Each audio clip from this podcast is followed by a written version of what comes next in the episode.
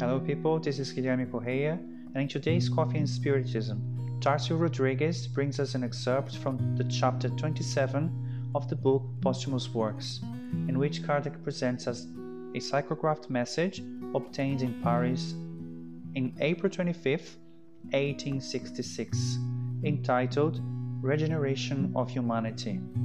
The message tells us that in order for men to be happy on earth, it is necessary that only good, incarnate and discarnate spirits populate it. Spirits who only aspire to good. As the time has already come, a great immigration is now taking place among those who inhabit it. Those who do evil for evil, oblivious of the feeling of good, will be excluded from it, because they will again cause disturbance and confusions that would constitute an obstacle to progress. They will atone to their hardening in inferior worlds, to which they will take the knowledge that they have acquired, with the mission of making them advance. Better spirits will replace them on earth, and they will make justice, peace, and fraternity reign among them.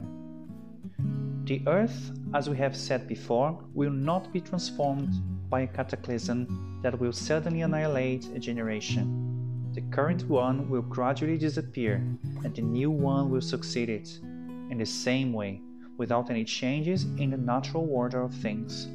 Everything then, externally, will happen as usual, with a single yet important difference that the part of the Spirit who incarnated in it will no longer incarnate. Every child that is born, instead of a backward spirit that is prone to evil, a more advanced spirit prone to good will incarnate. It is therefore much less a new body generation than a new generation of spirits.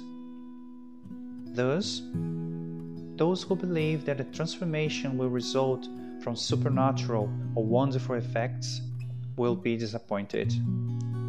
This message brings us the idea that a new generation arrives to boost the progress of humanity. We know that spirits manifested themselves in agreement with the plurality of inhabited worlds, even though they present themselves with a physical constitution that is different from that one on earth. We also know that these worlds are in solidarity with each other as question 176 from the Spirits book says. And the spirits that inhabited other planets can incarnate in this one when there is a need for progress. It is therefore for the arrival of a new generation that the greatest transformations of humanity will take place, as the aforementioned message says. The current era is that of transformation, the elements, of the two generations are confused. Placed in the middle, you will watch the departure of one and the arrival of the other. And each one already shows itself in the world of its own characteristics. The two generations that have succeeded each other have entirely opposite ideas and views, due to the nature of moral dispositions.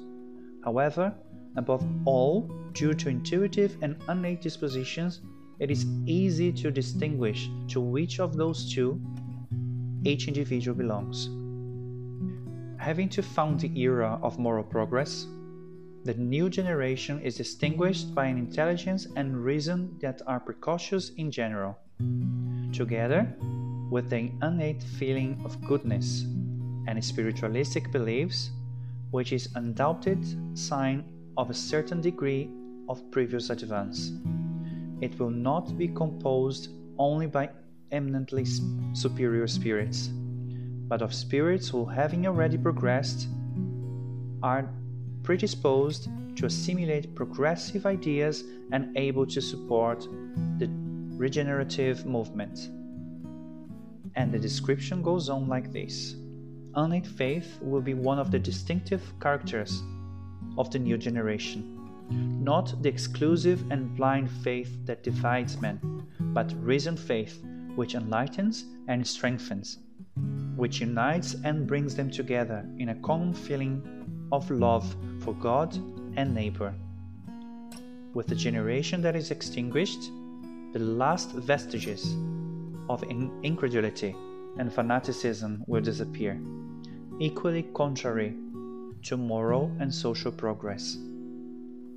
We know that Spiritism fights the two biggest obstacles that oppose the renewal of moral basis of humanity, which are unbelief and fanaticism. The new era consolidates the teachings of Spirit as a definitive alliance between science and religion, which will no longer see blind belief, but an understanding of the natural laws that govern worlds and beings. May the obstacles of progress not frighten us, because as the message concludes, without the struggles that stimulate our faculties, the spirit would surrender to a dismaying disregard for its advance. The struggles against the elements develop physical strength and intelligence. The struggles against evil develops moral forces.